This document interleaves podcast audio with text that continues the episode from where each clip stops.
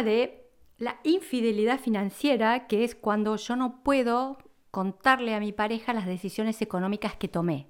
Oculto gastos, oculto gastos en tarjeta de crédito, ahorro dinero, eh, gano más dinero que él y lo separo.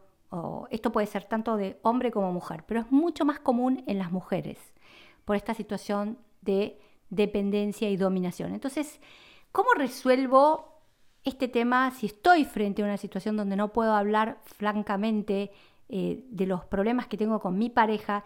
Lo primero que tenés que hacer, mujer, hombre, este es un podcast muy dedicado a la mujer, porque esto se ve mucho más en las mujeres. Tenés que ser, y si sos hombre y manejás a tu mujer con gritos, con controles, con tratar de imponerle tus puntos de vista sobre los gastos, también vos tenés un problema. Porque tu mujer, una mujer con un hombre con esas características, no va a ser feliz.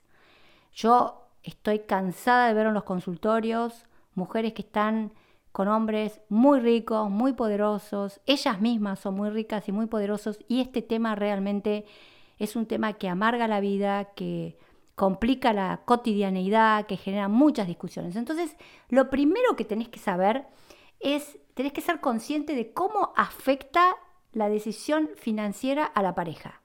Es decir, si vos no lográs un diálogo, llegar a un acuerdo de qué plata, si eh, van a gastar, eh, una cosa muy inteligente me parece que, que, tendrían que hacer más cuando trabajan los dos, no importa si gana uno más que el otro, es, bueno, hay gastos comunes, por ejemplo, que tienen que ser repartidos, eh, si el hombre gana mucho más y la mujer menos, no es justo, yo lo he visto mucho esto, hombres que ganan fortunas y la mujer un sueldo porque son profesionales y ganan poco y les hacían pagar exactamente la mitad de los gastos. Esto me parece que es un poco injusto porque también uno tiene que ver la disponibilidad en cash que tiene una persona y la disponibilidad que, tiene otro. Es decir, eh, esto es un tema para conversar, pero también es un tema para tratar de decirle, mira, si yo vos ganas 10.000 y yo gano 1.000, no puedo dividir los gastos a la mitad.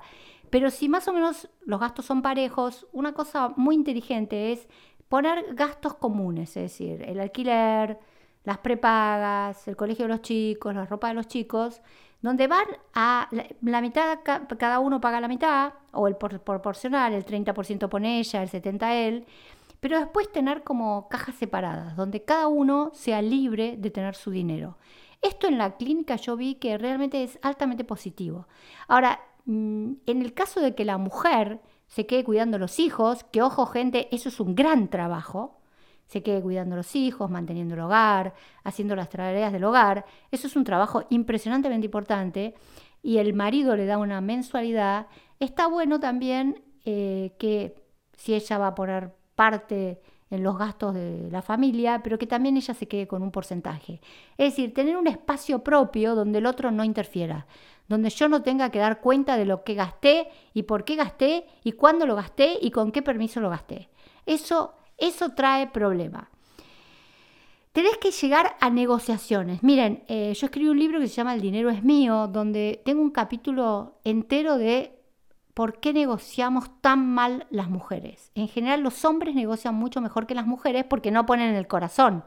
El problema es que las mujeres ponemos nuestro corazón y siempre negociamos mal.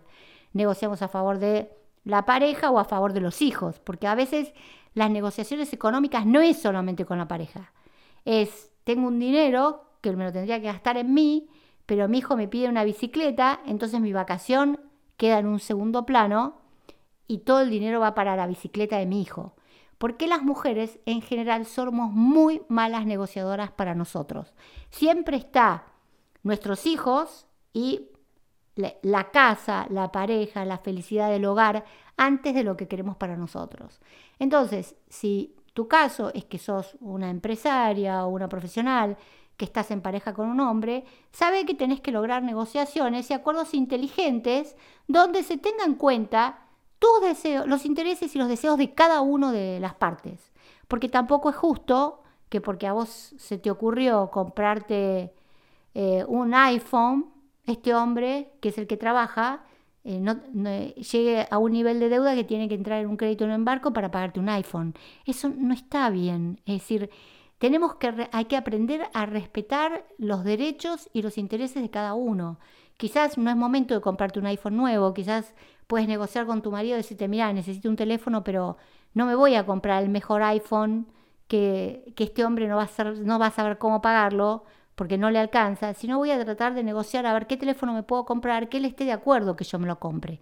Eso es un matrimonio sano.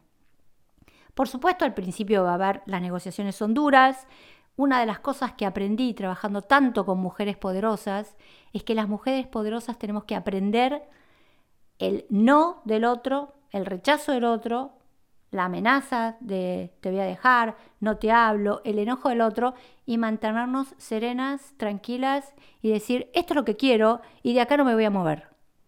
Esto yo lo trabajé mucho con mujeres poderosas, mujeres poderosas que cuando el marido le ponía mala cara o se levantaba y se iba, cosa muy común en los hombres, eh, de este tema no hablo más, se levantaba y se iba, entraban en pánico y no sostenían su poder. Hay que animarse a tener en cuenta los deseos e intereses de cada uno.